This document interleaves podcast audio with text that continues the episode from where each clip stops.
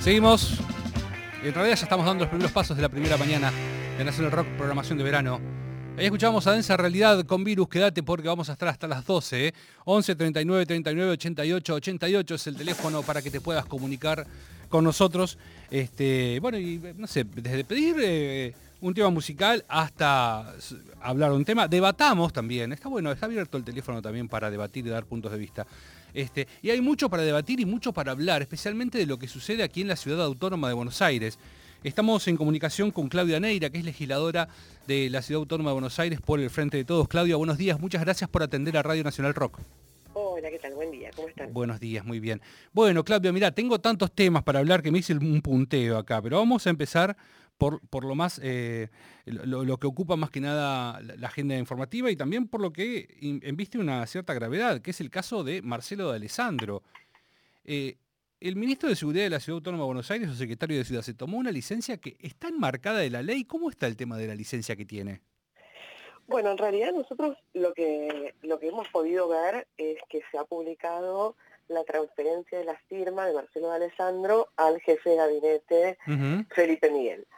En eh, la resolución mediante la cual se define este cambio de firma, eh, lo, que se, lo que se refiere es que había una nota que presentó el ministro de Alessandro eh, solicitando una licencia. En realidad refiere a una nota, uno infiere que, que ha solicitado una licencia. El contenido de esa nota no es público, con lo cual no podemos verla, con lo cual no podemos ver cómo está motivada, cómo está fundada, eh, cómo, cómo está fundado este pedido de licencia. Lo cual en realidad nos deja a los legisladores de la ciudad, bueno, en una situación de poca información para poder decir, para poder evaluar eh, en qué marco está transitando esta, esta licencia. Luego también refiere a un decreto, el decreto 33, eh, que es el que establece los reemplazos ante ausencia de determinados funcionarios. Lo que ocurre es que el decreto 33 respecto del, eh, de la ausencia del ministro de Seguridad, lo que define es que quien reemplaza es la ministra de Espacio Público, con lo cual tampoco está muy fundado porque se ha definido que en este caso el reemplazo lo haga el, jefe de gabinete. Todo es bastante poco claro, tampoco está claro en realidad qué tipo de tareas lleva adelante Felipe Miguel, porque de, lo que se habla es de un traslado de firma. Eh, quién está hoy a cargo realmente del Ministerio de Seguridad es algo que no está tampoco claro y que es fundamentalmente, te digo, lo que particularmente a mí me preocupa mucho porque estamos en una ciudad que obviamente tiene permanentemente situaciones eh, que requieren la conducción de un Ministerio de Seguridad. Por dar un ejemplo, fíjate que hace una semana tuvimos una toma de rehenes en Parque Chas con 20 rehenes, eh, donde luego se escaparon los delincuentes y, había que buscarlos casa por casa en el barrio. No tuvo mucho, mucha repercusión, pero no tenía, no había una, una persona a cargo de esa situación de parte del ministerio eh, que diera una explicación y que uno pudiera decir, bueno, es quien está al frente en, en este caso. No, aparte, ¿quién marca las políticas de seguridad? ¿Quién, eh, ¿Cuáles son, cómo, cómo enmarcan los operativos? Bueno, hay mil cuestiones que se necesita, sí, sí, una cabeza del Poder Ejecutivo ahí para ordenar el, ministerio mínimamente. Estamos hablando de personal policial, gente armada en la calle, ¿no? Es eso. Sí, los robos de, la estación Retiro, por ejemplo, que hoy la gente hace todo un esfuerzo para irse de vacaciones y de golpe eh, está sucediendo que en muchos casos eh, detienen a los micros y los desvalijan y la gente pierde, pierde sus pertenencias y por ahí pierden sus vacaciones porque no tiene posibilidades de volverse a equipar eh, con todo lo que necesita para irse de vacaciones, que por ahí son es la, como la única mayo, las únicas zapatillas, la única ropa que tiene y realmente le cuesta volver a irse, irse de vacaciones. Bueno, todo ese tipo de situaciones eh, que hoy están pasando, no tienen una conducción clara porque no tenemos un ministro de Seguridad a cargo. Claudia, ¿cómo está el tema del pedido de juicio político? No, a ver, eh, el pedido de juicio político está presentado, eh, se presentó en el momento en el cual eh, se planteó, salió a la luz el viaje del lago escondido. luego, cuando salieron a la luz los chats, siguientes, digamos, ¿no? Porque primero salió el viaje al lago escondido con el chat y demás, y después eh, tomaron Estado Público otra serie de, conversaciones y de chats. Eh, nosotros eh, públicamente reiteramos la necesidad de que ese juicio político que hoy está presentado y tiene Estado parlamentario se, se le dé curso, se abra, pero obviamente nosotros como oposición no tenemos el número y por eso, incluso hicimos una conferencia de prensa y le pedimos al, oficialismo que abra el pedido de juicio político. Y ustedes dirán, bueno, pero el oficialismo no va a hacerlo. Bueno, yo te diría, cuando fue eh, el, escándalo de Ciro James, no sé si se acuerdan, sí, sí, claro. de que fue el primer caso de espionaje que supimos de Mauricio Macri como jefe de gobierno, eh, bueno, finalmente cuando la cosa tomó mucho, eh, mucho estado público y, ya no se podía tapar, el mismo Macri excedió a que se abra el pedido de juicio político. Fue un, diputado de su propia bancada quien lo promovió. Y bueno, se abrió el juicio político, se discutió, obviamente luego el oficialismo definió no acusar y se cerró, pero por lo menos abrió una instancia donde públicamente de cara a la ciudadanía se, se discute el tema. Ya, que estamos hablando de las participaciones de cada uno de los espacios dentro de la Cámara, viste que siempre se habla de, bueno, la vez una escribanía, la Cámara de Diputados, senadores, depende de quién tenga la mayoría, es como a dónde apunta el índice, ¿no? El dedo índice. En el caso de la Ciudad Autónoma de Buenos Aires, ¿hay manera de aprobar algo sin que el jefe de gobierno de la ciudad dé el ok. Digo, tiene una mayoría absoluta en la cual se hace solo lo que la reta pide, ¿no? ¿O estoy equivocado en la apreciación? Sí, a ver, nosotros no tenemos el número para aprobar absolutamente nada sin el consenso del oficialismo. El oficialismo tiene, eh, tiene el quórum eh, y tiene la mayoría para aprobar la mayoría de los proyectos, no así luego de las últimas elecciones la mayoría grabada que requiere para algunos casos eh, para la cual depende de nosotros. Eh, la mayoría grabada de 40 votos, con lo cual algunos eh, proyectos no los puede votar sin, sin, el, sin la oposición.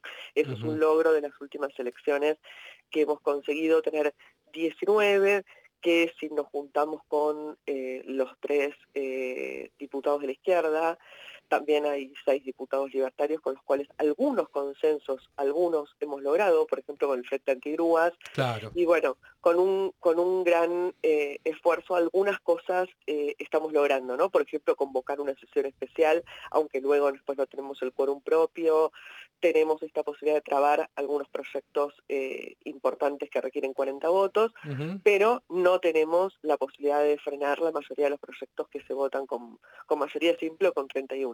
Vos sabés que eh, hay, algo, hay, unos temas que me preocupan y trato siempre de, exponerlos al aire, eh, que entiendo que si hay una instancia gubernamental que está más cerca del, campo, del terreno, del vecino, es la intendencia, ¿no? Acá le decimos jefe de gobierno, pero no deja de ser el intendente de la Ciudad Autónoma de Buenos Aires. Ahora, como ciudad autónoma, es, en realidad la Constitución habla de jefe de gobierno o gobernador. Lo que pasa es que él no se pone el traje ni de jefe de gobierno ni de gobernador. Este, ahora, suceden cosas muy extrañas porque, por ejemplo, sobre Avenida Pueyrredón, los vecinos están pidiendo que por favor no le hagan el parque lineal, es su casa, es su hábitat, es su barrio, es su lugar y nadie los escucha. Lo mismo sucede, por ejemplo, con el Metrobús de Alberdi. Lo mismo sucede con algunas cuestiones en Belgrano y en Núñez con respecto a la construcción de torres. Lo mismo sucede con algunos parques públicos que están, hay, están las ideas dando vueltas en la zona de, de, Costa, Salguero. Ahora, ¿de qué manera eh, se puede hacer que alguien escuche a los vecinos sobre estos pedidos? Porque son los vecinos que directamente salen a la calle y dicen, che, no quiero que me hagan esto en mi casa. Bueno, yo soy una convencida que aún sin la mayoría, como decíamos hace un rato, como, como oposición para poder eh, definir algunas cuestiones, cuando hay vecinos que están movilizados, que están organizados, que están activos respecto de, sus intereses y, de las cuestiones que les atañen, nosotros acompañando esos reclamos tenemos posibilidades porque obviamente que además de los votos, siempre hay una cuestión que es la cuestión de la fuerza que tienen la participación de los vecinos. En ese sentido, vos fíjate que, por ejemplo, vos nombrabas eh, Núñez, eh, Barrio River, Belgrano, bueno, este año votamos una ley, uno de los proyectos, el de Barrio River, lo trabajé yo con los vecinos, y en ese caso, bueno, yo opté por no presentar como autora el proyecto, sino por trabajar con los vecinos un texto y que los vecinos que tienen esa posibilidad en la legislatura lo presenten, eh, lo, presenten por sí mismos el proyecto y que tengan una iniciativa eh, de, los propios vecinos y yo acompañar. Y eso da otra fuerza, ¿no? Porque luego hay todo un trabajo de los vecinos de tocar puerta por puerta y de convencer y finalmente lograron mejorar el tema de las alturas y de los usos en el barrio River. Ahora seguimos trabajando para que se cumpla esa ley, ¿no? En Bajo Belgrano, los vecinos también con participación, con, el oficialismo, luego trabajando con nosotros, también consiguieron algún avance. A ver, no hay que subestimar el poder que tiene la participación. En algunos casos eh, resulta, en otros casos, como decís vos, cuesta que los escuchen. Eh, ahora estamos con el tema de Metrobús, eh, de, Directorio y Alberdi que yo presenté ayer un pedido en la legislatura para que se suspenda la obra y se justamente se abre la instancia de participación de los vecinos y de los comerciantes, que ahí tienen un rol muy importante, porque hay un comercio estilo abierto de, comercios, todos lo sabemos, ¿no? de materiales de construcción, de sanitarios, que tienen una necesidad muy importante de carga y descarga y de estacionamiento en, en la puerta. Eh, vos no es, no es un negocio de ropa, vos necesitas para poder cargar materiales de construcción, carga y descarga. Y un metrobús ahí, bueno, tiene que convivir y los comerciantes están muy preocupados porque tienen miedo de tener que terminar cerrando.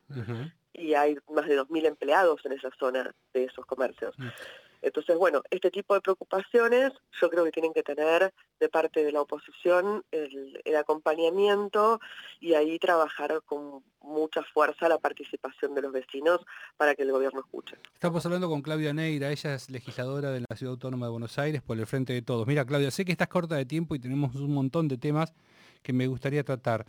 Eh, hay una nueva disposición, esto que quiero que me ayudes a pensar, nos ayudes a pensar de alguna manera como para informarnos mejor porque es una noticia muy reciente, sobre la recolección de residuos, que la Ciudad Autónoma de Buenos Aires va a dejar de recolectar los residuos en locales gastronómicos y bares que se excedan de los 40 kilos diarios. ¿Esto qué va a ser? Eh, ¿Los locales van a deben pagar ahora un extra para que retiren los residuos? ¿Eso no va junto con el ABL? No, no termino de comprender eh, la norma. ¿Cuál es la búsqueda de la norma? A ver, hay una, hay una ley marco, que es una ley en la cual incluso yo participé y estoy de acuerdo en, no me acuerdo si 2002, hace muchos años, ¿no? Que es la ley de grandes generadores. Que lo que plantea como marco, te digo, es lo siguiente, para que se entienda. Todos nosotros pagamos en nuestro ABL la recolección de residuos. Y está prevista una recolección de residuos que vos tenés en la puerta de tu casa, eh, o, a metros una campana, ¿no? que deberías tener una para eh, residuos húmedos y otra verde para residuos eh, secos, pero bueno, como por ejemplo en mi barrio hay una sola, que muchas veces está descuidada, bueno, yo todo lo que ya sabemos. Ahora, los vecinos pagamos una BL que tiene que ver con otros parámetros y no con la cantidad de los residuos que producimos. La ley de grandes generadores lo que dice es, hay algunos grandes generadores en la ciudad que la producción de residuos pasa a ser un costo de producción. Si yo tengo una empresa, si yo tengo una fábrica y genero muchísimos residuos, bueno, yo no puedo ir ponerlos en la, en la campana de la vereda de mi cuadra porque evidentemente me voy necesitar varias de esas campanas. Es imposible. Y en definitiva lo que va a terminar pasando es que todos los ciudadanos, los vecinos, terminen pagando algo que es parte de mi costo de producción. ¿sí? Entonces, en ese punto yo estoy de acuerdo, digamos, con la idea de que los grandes generadores, eh, te estoy hablando de las, clínicas, eh, las empresas, eh, algunos hoteles grandes, ¿no? tengan que hacerse cargo de generar un mecanismo por el cual se hacen cargo de sus residuos como un costo más de la producción que tienen. En el caso de los restaurantes no estaba, eh, lo implementaron ahora. La verdad es que yo quiero profundizar, no tengo la posibilidad porque la legislatura eh, no está con un movimiento de comisiones y no, desgraciadamente no nos dan la información a la, oposición para saber eh, realmente el alcance. Me parece que se abarca a, los, a los restaurantes chicos está mal y hay que acompañarlos porque la verdad es que no es momento para tirarles un costo más en este momento. Eh, así que me parece que esto hay que poderlo, poderlo analizar y poderlo trabajar y distinguir situaciones sobre todo, ¿no? Eh, y aprovecho a decir también eh, mejorar el sistema en general porque esto termina siendo una situación que también, digámoslo, responde al colapso de usos que han hecho con a partir del código urbanístico.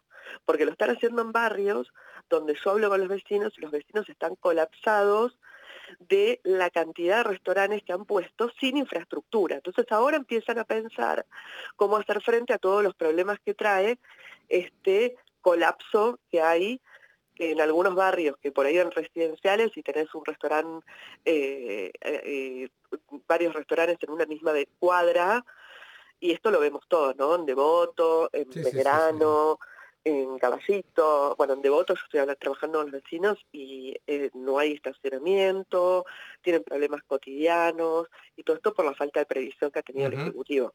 Bien. Claudia, muchas gracias por atender a Radio Nacional Rock.